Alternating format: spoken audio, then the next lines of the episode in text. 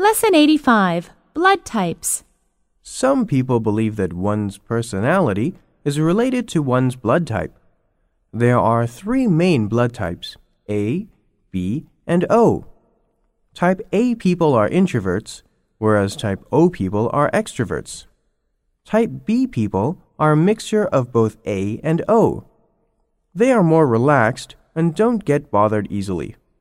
When it comes to choosing a spouse, remember some of these facts.